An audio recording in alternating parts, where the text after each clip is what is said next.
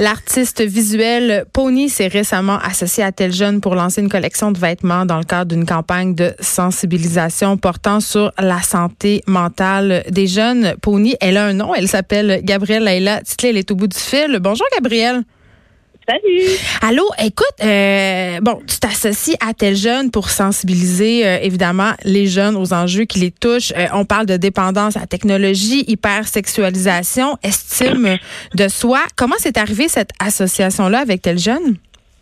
en fait, à la base, je, je préparais ma collection qui s'appelle Mental Web. Mm-hmm. Puis le message est vraiment fort. C'est vraiment dans mon intention de, de, de parler de sujets qui sont encore un peu trop tabous. Euh, on en parle de plus en plus, la santé mentale, mais c'est encore un peu trop tabou. Euh, donc, ça a toujours fait partie de ma démarche d'essayer d'avoir un, message euh, positif. Puis, c'est des sujets qui me touchent particulièrement.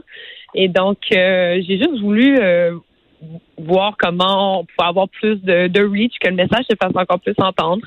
Donc, on s'est on s'est dit qu'on allait essayer de s'associer à quelqu'un euh, avec qui on partage des valeurs similaires, puis avec qui ça pourrait fitter au niveau du euh, du fanbase et tout, puis au niveau de l'audience. Euh, fait qu'on a pensé à tes jeunes, puis euh, je trouve que c'est une, collaboration très qui a été très naturelle pour nous.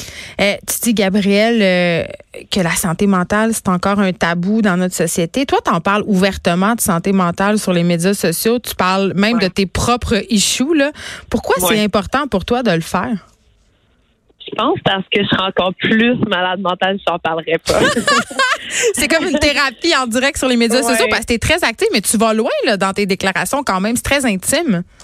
Ah oui? Ben, tu sais, pour vrai, je, je, je, t'entends quand tu dis ça, mais pour moi. Mais c'est une bonne chose, je le dis sous, sous le, sous le registre, c'est une bonne chose. Ben, c'est qu'en fait, ça, ça me fait ni chaud ni froid. Comme je sais pas comment. Pour moi, c'est pas un défi d'en parler. Honnêtement. Genre, pour moi, c'est pas un défi.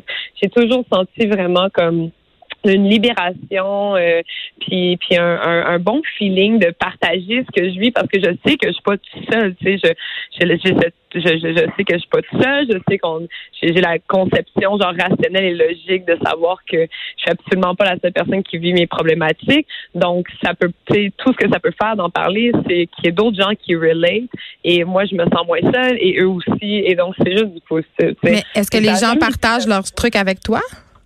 Euh, dans le passé, quand j'allais vraiment plus spécifique et deep, oui, vraiment, je recevais comme beaucoup de messages.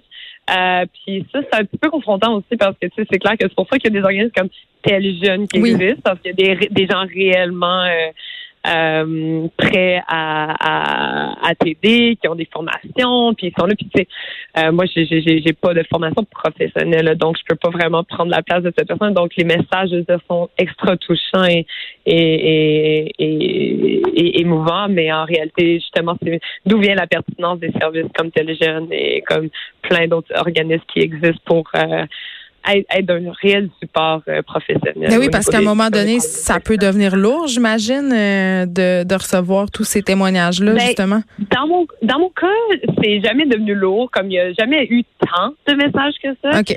Euh, peut-être spécifiquement quand je vais faire un post, genre ah, aujourd'hui, c'est la journée, tu sais, ça fait cinq ans que j'ai pas consommé telle affaire. Non, non. Mais c'est comme très spécifique, là. Dans ces moments-là, ben, je vais recevoir des témoignages de gens qui vont me dire, hey, moi aussi, ou hey, moi j'essaie, c'est tough, merci, ça m'encourage. Comme ça, fait que c'est plus des dans des, des pauses spécifiques. Mais règle générale, genre, j'en reçois pas un million, là. Puis c'est rarement des questionnements comme peux-tu m'aider? C'est, c'est, c'est moins des, des appels à l'aide. Euh, je pense que les gens savent aussi que, tu sais, j'ai pas la réponse à toutes leurs questions et j'ai vécu les choses d'une façon, mais je suis pas non plus, super équipée pour. Euh, guérir euh, tu sais tout le monde fait je fais de mon mieux. Mais euh, mais fait que fait que non c'est pas si lourd honnêtement. Ça n'a pas été si lourd pas dans mon cas mais il y a un côté empowering là-dedans qui est quand même euh, non négligeable et qui peut être assez le fun j'imagine on a qualifié tes illustrations dans la presse d'un brin provocatrice. Ça me fait rire. Moi, j'en ai de tes chandails. J'ai le, fameux Marie Curie rose bonbon là, avec la même fonte utilisée euh, que Mattel pour Barbie. Oui, il a été très populaire. Euh, le club optimiste aussi en flamme. Est-ce que tu te qualifies d'artiste militante? Oh mon dieu. Euh, moi, je pense que je suis, je, suis genre pas Mais c'est drôle qu'ils disent euh, provocatrice. Moi, ça m'a toujours. Il y a des références au sexe aussi, là, tu sais, quand même assez ben, explicite. Je comprends, mais genre, je pense peut-être à une autre époque. Mais, mais, mais pour vrai, je peux juste pas. pas non, je dirais que non. non, comme, non, mais honnêtement, j'adore. Il n'y a, pas vraiment de bonne. Je veux dire, ma mère dirait que oui. C'est ma mm. mère comme catholique, croyante, qui, sais, genre, avoir.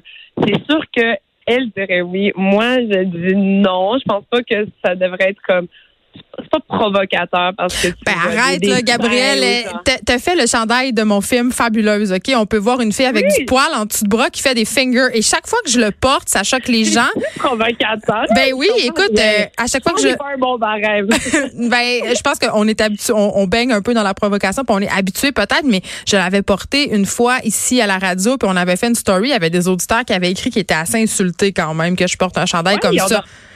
Ben ça, je, ben, je comprends. Je veux dire, je, je, je prends toujours, j'ai toujours conscience que les qu'il y a des gens qui ont ces opinions-là mm-hmm. dans le monde, mais c'est clair que je suis peut-être un peu trop dans une bulle ou, ou dans ma bulle, puis dans ma tête, c'est comme ben voyons donc. C'est genre je, suis un peu puis c'est là que mais c'est bon, c'est bon de réaliser que des fois on est vraiment dans sa bulle, tu sais, puis puis on oublie parce que je, je suis pas je veux pas sur Instagram ou les endroits où j'ai des interactions avec les avec mon audience, entre guillemets, ben, c'est des gens qui ont choisi de, de me suivre. tu comprends? Mm. C'est rare qu'il va y avoir genre une espèce d'article dans le Journal de Montréal, puis là, il va y avoir des commentaires. Euh, c'est très rare. Là. Fait moi, moi, ça m'arrive pas vraiment. Je peux imaginer dans le monde du cinéma et tout ça, comme c'est clair, là, c'est beaucoup plus. Il va y avoir des, des articles à propos des plus médias de, de, de, masse et tout. Vous allez avoir du bon coverage et tout. Fait que c'est clair que peut-être ça risque d'avoir des commentaires de même. Mais j'avoue que tu le dis, puis comme moi, ouais, je suis clairement dans une dans, dans, dans un de, de bulle où j'oublie des fois euh, ma conception de ce qui est provocateur en fait n'est pas la même que je pense là.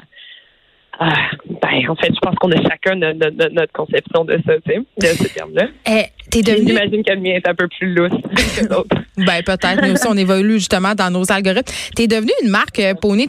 Pony, c'est des chandails, des sous-vêtements, des accessoires, des posters, des stickers. Il y a même des produits pour le corps maintenant.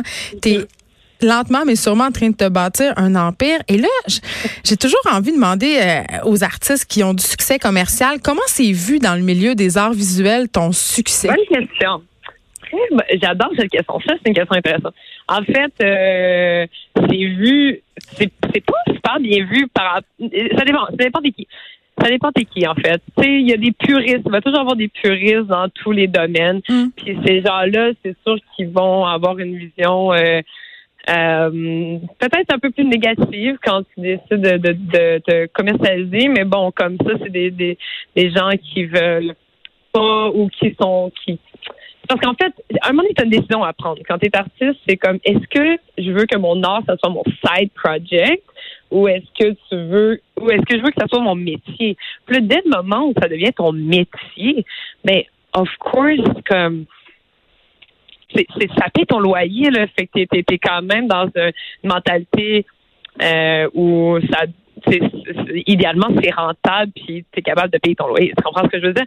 Mais moi je me trouve très très chanceuse comme puis honnêtement j'ai jamais moulé j'ai jamais créé pour vendre. Là, oui, parce qu'on est toujours dans cette identité de que l'artiste, en quelque sorte, se prostitue ou euh, modifie son art, puis que c'est ben, moins de l'art si ça pogne je comprends.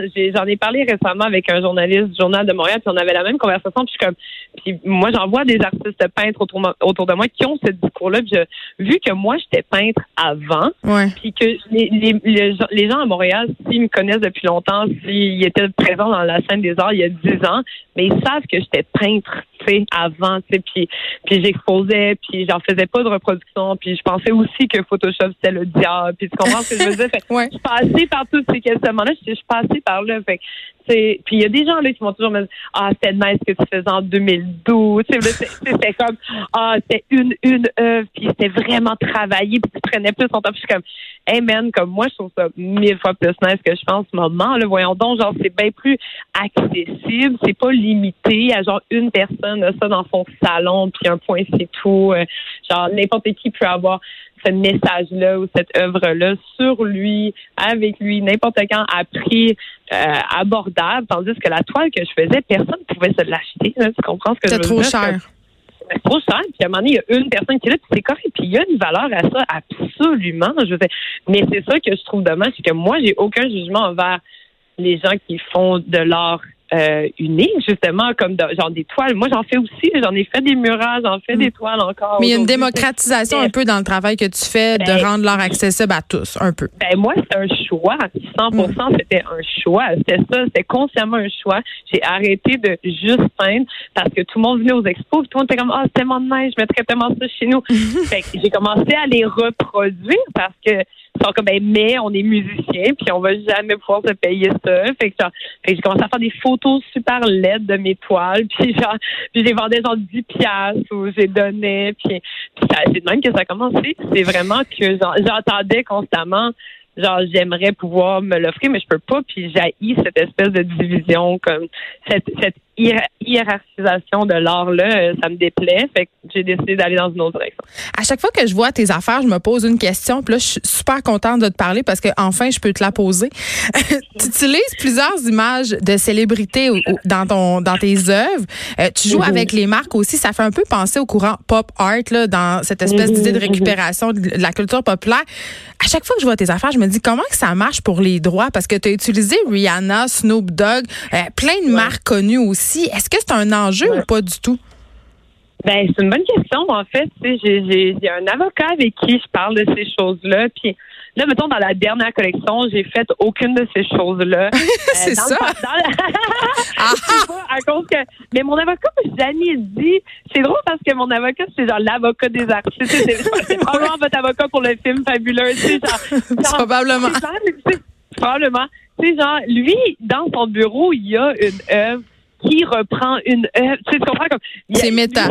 C'est les droits des c'est les droits mhm. d'auteur. Tu sais comme fait, ça dépend c'est quoi ta vision de l'art. Après ça, au niveau de la légalité, genre parce qu'il y a deux choses. Il y a la philosophie. C'est quoi ta philosophie à toi Puis c'est quoi la légalité Genre tes, tes limites au niveau de la légalité de la chose.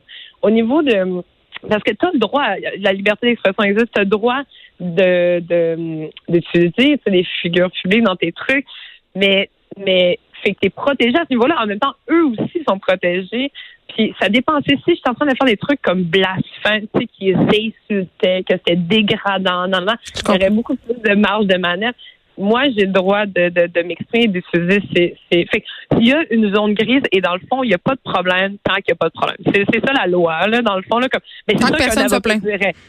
Ben, c'est qu'il y a. Si, mettons, Rihanna euh, est pas comme ça se peut que Rihanna voit ce que j'ai fait, puis elle est comme, ben, pour vrai, genre, c'est une artiste, OK, elle a reach au Québec, tu sais, genre, mais. Elle a pas déjà porté un de tes chandails, Rihanna, par ailleurs?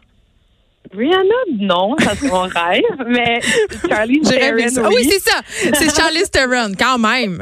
Quand même. Oui, puis LeBron, LeBron James aussi, ça c'est quand même sick. Ouais. Mais genre, mais c'est ça, tu sais, mais une histoire que j'ai entendue qui m'avait vraiment rassurée, c'était justement LeBron James était à Montréal. Il, euh, il avait acheté un de mes chandails. Puis il est allé euh, un, chandail avec Drake dessus. Puis Drake, c'est comme un de ses meilleurs amis. Hmm. Puis là, il est allé le rejoindre à Miami. Puis il était comme, faut absolument que j'ai ce chandail-là. C'est trop drôle, je vais y montrer. Puis il l'a amené à Miami. Puis je me suis dit, OK, mais il a montré mon chandail à Drake, genre. Puis Drake. T'es à un degré de séparation de Drake. ouais. Non, mais tu sais, Drake a rien fait. Fait que sûrement que euh, son gérant après à LeBron nous a dit, il a trouvé ça bien drôle.